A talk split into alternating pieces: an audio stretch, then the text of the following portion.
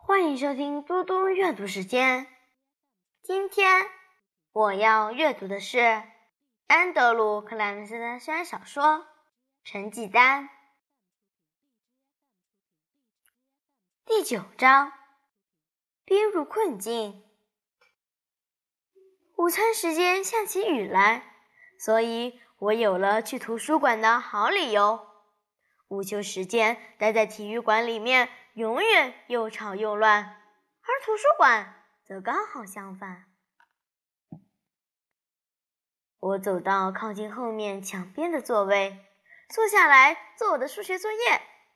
我正飞快地完成第六题时，一个声音响起：“诺拉！”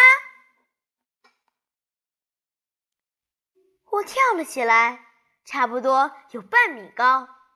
我没有听到班英老师走到我身后的声音，他笑着说：“抱歉，吓到你了。我有时候会觉得这种地毯实在让这里太安静了些。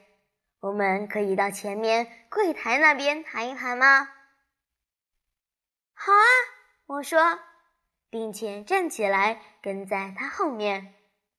他说：“到这边来。”用手势示意我走到柜台后面图书馆员工作的长桌那边。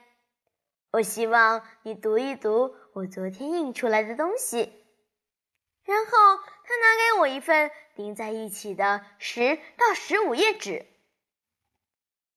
我立刻明白手上拿的是什么东西。我假装读着第一页，可是几乎没看进去一个字。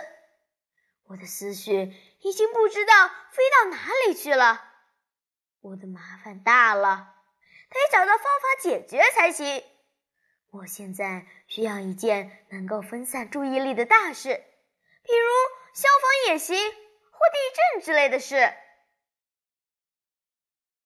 我努力不让呼吸加速，也很怕脸涨红。我翻到第二页，然后再翻到第三页。其实我几乎没有读，只是在拖延时间而已。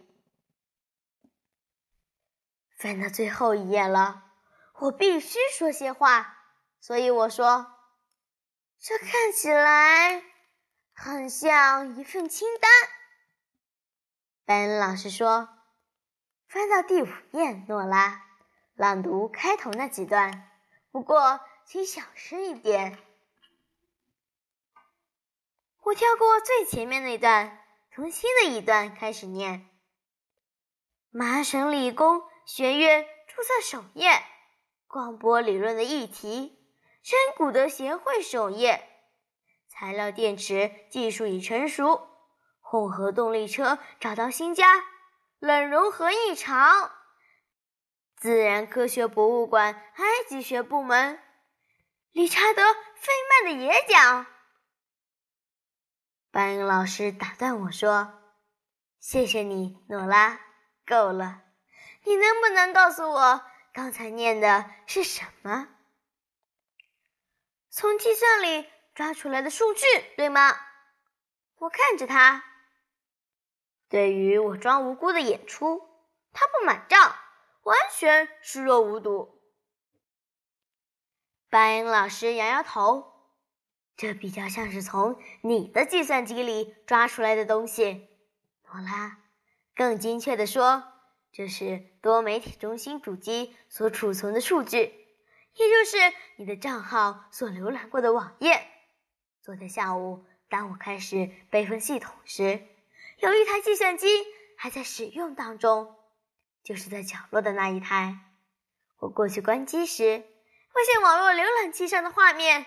是和康乃狄格金属测验有关的网站。我不记得有哪位老师来使用过这台计算机，所以我查了一下登录者的账号，就是你，诺拉。你去汉克尼校长的办公室开会的时候忘了注销系统。我知道你可能觉得我在偷看，但这是我的工作。我必须监督所有学生账号的网络活动，所以我查了一下。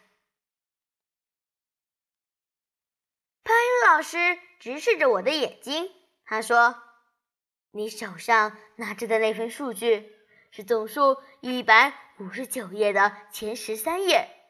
这一百五十九页列出你浏览过或存取过数据的网页，时间是从这个学年开始到现在。你储存的档案是用了服务器上五千兆位组的空间。”诺拉。你知道这代表什么吗？我想你一定知道，但我还是要告诉你，这表示你这个学年到目前为止，你所收集储存的资料已经超过其他所有四年级和五年级学生的总和了。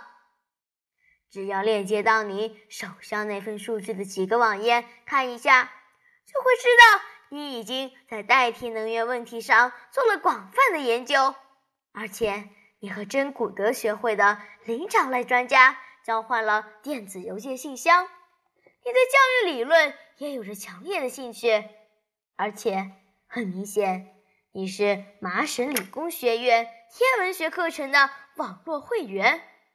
这课程属于大学程度。班云老师逮到我了，我被困住了。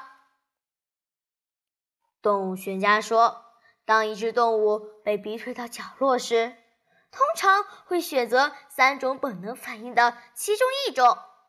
但我从来没当我自己是一只动物，我不会攻击、逃跑或装死。现在不是使用本能的时候，我来想个办法。从这里角落突围而出，在卡通里灵光乍现时都会出现灯泡的形状，这绝对不是随便说说而已。因为一旦有个好主意一击而中，就像是击中了巨大的开关按钮一样。中有个好主意，砰！就在拜恩老师面前，这一瞬间，灯泡亮起，大放光明。没错，我的确还在困境中，可是这里不再是某个狭窄的角落，我也不用真的突围，角落里还有很多空间，因为某人他会加入我的阵线。事实上，我决定找个伙伴加入我的阵容，这样做。可能比较好。